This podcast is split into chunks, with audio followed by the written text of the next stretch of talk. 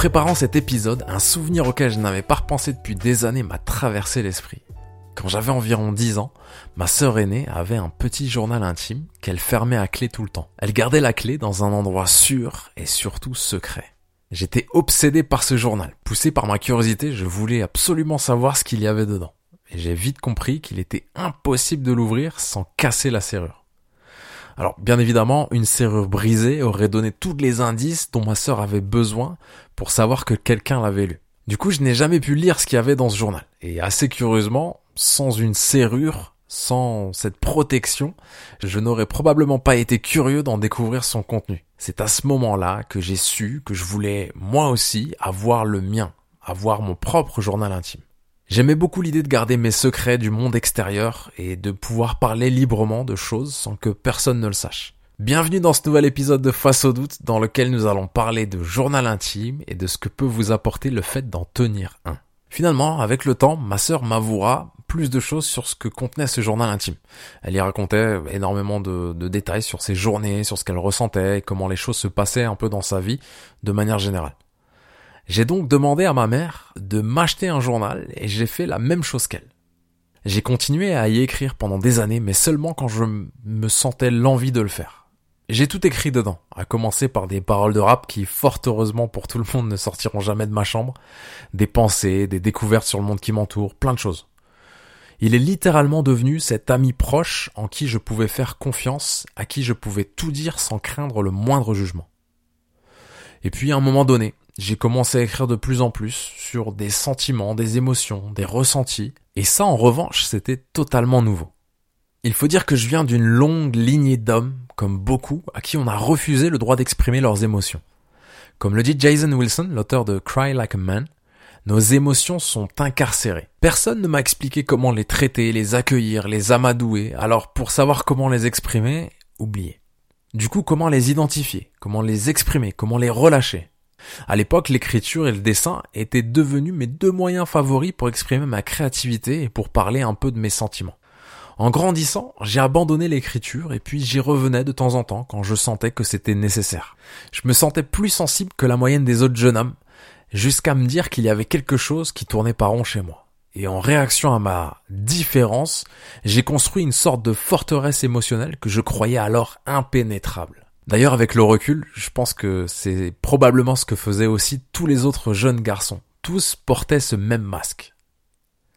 Mais ce n'était pas une forteresse imprenable, bien au contraire. Je l'ai appris à mes dépens des années plus tard lorsque, la même année, j'ai fait face à mon premier cancer et je suis devenu papa pour la première fois. C'est un chamboulement tel que cette même année, je n'avais donc pas d'autre choix que de guérir certaines des blessures et des traumatismes profonds liés à mon enfance. Est-ce qu'on guérit réellement de ces blessures? Peut-être pas totalement, mais en tout cas cette année-là, j'ai entamé un long processus d'introspection.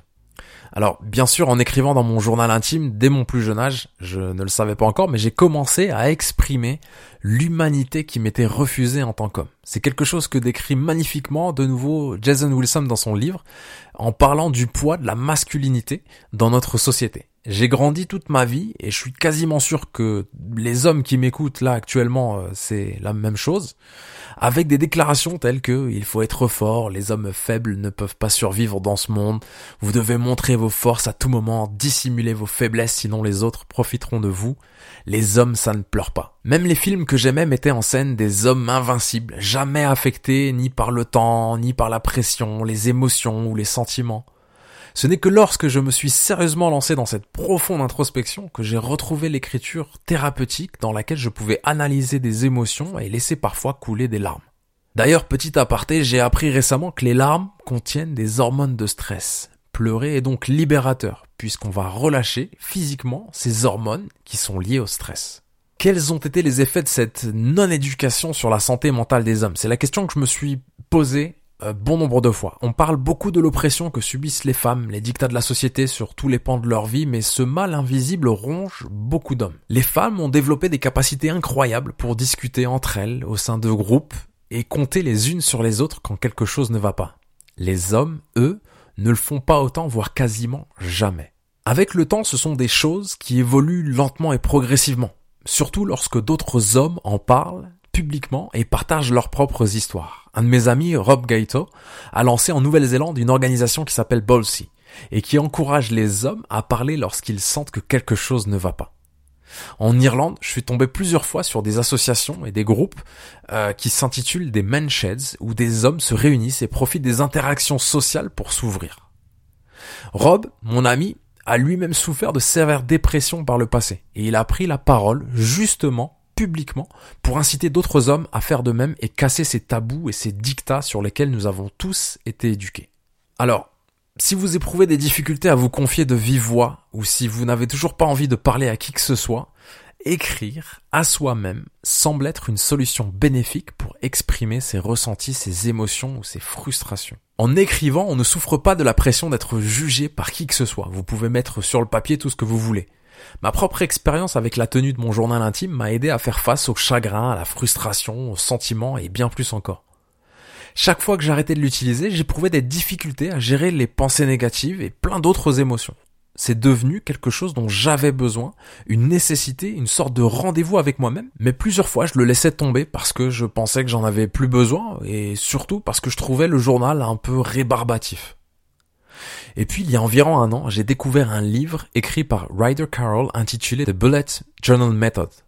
Dans son livre, il décrit une solution que je cherchais à laquelle je n'avais jamais pensé. En fait, ça peut être ce que vous voulez et c'est ce qu'il y a de mieux dans ce bullet journal. Il y a des milliers d'exemples sur internet qui vous montrent la façon dont les gens ont pris le concept et ont décidé de l'adapter selon leurs besoins. D'ailleurs, vous n'avez pas besoin d'acheter un cahier spécial pour commencer. Il peut s'agir de n'importe lequel de ceux que vous avez et qui sont au moment même où vous m'écoutez en train de prendre la poussière dans vos tiroirs. Alors, comment j'utilise le bullet journal? Euh, Après un peu plus d'un an d'utilisation quasi quotidienne, je peux mieux voir, appréhender les avantages de cette méthode. Moi, j'ai choisi de l'utiliser comme un calendrier en y fixant mes objectifs hebdomadaires, mensuels et annuels. Et je l'utilise aussi comme une sorte de to-do list.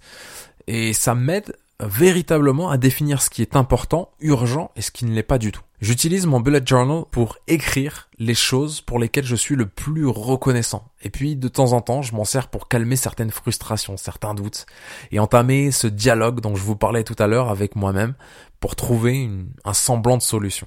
Finalement, ça me permet de désencombrer mon esprit de ces pensées négatives pour faire de la place à des pensées un peu plus positives. D'ailleurs, vous connaissez certainement euh, la statistique suivante, mais je vais quand même la répéter. Nous avons en moyenne entre 12 000 à 60 000 pensées par jour. Parmi celles-ci, 80% sont négatives et 95% sont des pensées répétitives. Vous pouvez facilement imaginer comment les pensées négatives peuvent nous impacter à long terme si on ne fait rien et surtout parce qu'en tant qu'humain, nous avons la fâcheuse tendance à ruminer les mauvais moments au lieu de célébrer les bons. Quoi qu'on fasse, on ne peut pas battre ces chiffres que j'ai mentionnés, mais on peut peut-être influencer les pensées que nous voulons que notre esprit garde le lendemain. Avoir une conversation quotidienne dans ce bullet journal avec moi-même m'a aidé à être plus productif et moins occupé. Je peux maintenant me concentrer sur une période de temps limitée, sur une tâche spécifique sans être distrait. Bon, bien évidemment, je craque de temps en temps pour checker rapidement mon fil d'actualité Facebook ou Instagram et de temps en temps, je me perds en regardant des vidéos sur YouTube. Mais je suis plus productif sur de courtes périodes données. Et ça, ça me libère de la place dans ma journée pour une sorte de temps contrôlé et délibéré euh, que j'octroie pour les distractions. Et tout ça lorsque j'ai accompli mes tâches. Donc en fait, je vois ces distractions comme une sorte de récompense au travail que j'ai accompli. La méthode de Ryder Carroll a considérablement changé la donne en me permettant de comprendre ce que je faisais mal pour pouvoir corriger et m'améliorer. Tenir une liste des choses auxquelles je suis reconnaissant semble être un petit peu gnangnan, mais en vérité, ça m'aide à être beaucoup plus reconnaissant envers les bonnes choses de la vie et surtout les petites choses que j'oublie et que nous oublions tous et que parfois nous ne remarquons même pas. En tant que papa, ça m'aide à suivre les progrès de mon fils et à voir à quel point il a grandi. C'est comme regarder des vidéos de lui étant bébé et comparer avec l'enfant qu'il est devenu. On réalise à quel point il a changé, comment il s'est amélioré dans sa façon de marcher, de sauter, de parler. C'est une façon de réaliser à quel point nous avons déjà parcouru beaucoup de chemin. Dans l'ensemble, je constate que j'ai une meilleure compréhension de mes propres émotions et surtout de leurs déclencheurs. Ça m'aide à les reconnaître avant d'être complètement asservi par ces mêmes émotions.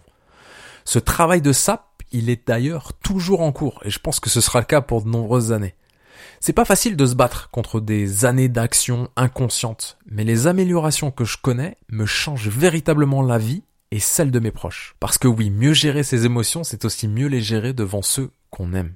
En fait, à travers ce processus d'écriture, j'ai commencé à écrire mon premier livre sur mon combat contre le cancer par deux fois, dans lequel je parle de ce qui s'est passé, de mon statut de malade, mais aussi des leçons que j'ai retenues de ces épisodes. Et rien que ça, c'est un grand miracle. Jamais je n'aurais pensé écrire un livre de toute ma vie et encore moins sur ce sujet. J'ai transformé cette écriture courte dans mon journal pour moi-même en une écriture qui sert un objectif bien plus grand et qui profitera, je l'espère, à tous ceux qui le tiendront entre leurs mains. Écrire tôt le matin, à l'aube, quand tout le monde dort paisiblement est quelque chose de formidable. C'est ainsi que j'ai écrit tout mon livre en seulement quatre mois. La réécriture est le processus qui me prend beaucoup de temps en ce moment, mais en créant cette habitude de me retrouver tous les matins, je suis passé d'un paragraphe un matin à un livre entier, avec des chapitres et une structure qui prend forme lentement. Évidemment, je ne vous pousse pas à écrire votre livre, et si vous souhaitez le faire, foncez. C'est un exercice extraordinaire. Mais écrire dans son journal, justement, ne consiste pas à écrire un livre. C'est pas le but. Il s'agit d'écrire vos pensées. Et dans le cas du bullet journal, vous choisissez comment vous voulez le faire. Personne ne se soucie du style, ni de la syntaxe, ni des erreurs grammaticales que vous allez faire. Vous n'avez pas besoin d'être écrivain pour écrire dans votre propre journal. Et ça, c'est super important de le rappeler. D'ailleurs, personne d'autre ne le verra si vous ne le partagez pas publiquement, et c'est le vrai pouvoir de ce journal intime. Le fait de tenir un journal, personnellement, me donne un sentiment de fierté par rapport aux choses que j'ai accomplies. Très souvent, on a du mal à se souvenir de ces choses-là, euh, de ces paliers passés, de tout ce que nous avons bien fait. Tout disparaît quand des événements négatifs prennent le dessus et restent dans nos esprits. Écrire ces choses positives et y revenir quand je suis dans le doute me permet d'y faire face et de bien comprendre qu'on ne se définit pas seulement par ces mauvais moments.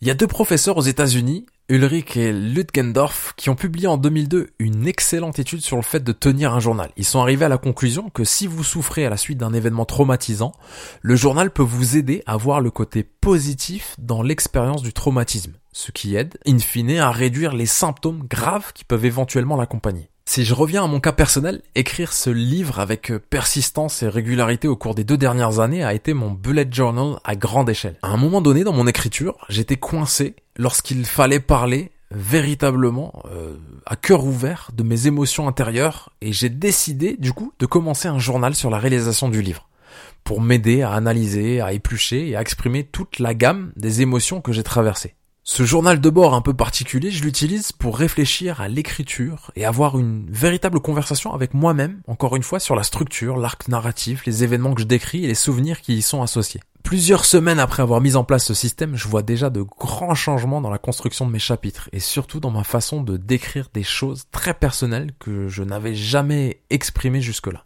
Écrire dans un journal intime devrait être une norme sur laquelle nous devrions baser l'éducation de nos enfants, et en particulier celle des garçons. Pendant trop longtemps, on nous a nié l'expression de toute une palette d'émotions et qui fait de nous des humains. Alors ensemble, peut-être, cassons l'image féminine et prépubère rattachée à l'utilisation du journal intime. Et la prochaine fois que vous croiserez un homme qui semble manquer d'humanisme, conseillez-lui de tenir un journal. Voilà, on arrive au bout de cet épisode. J'espère que vous avez, euh, vous l'avez apprécié. Et si c'est le cas, n'hésitez pas à vous abonner et à le partager autour de vous. Vous n'êtes peut-être pas au courant, mais cette émission a un frère jumeau anglais qui s'intitule Facing Doubt. Donc si vous comprenez l'anglais, allez y jeter un œil. Encore une fois, euh, bientôt, on va évoluer vers une conversation avec des gens qui acceptent de s'ouvrir sur leurs propres luttes intérieures afin que nous puissions tous apprendre d'eux et de leurs histoires. Merci d'avoir écouté et à la prochaine.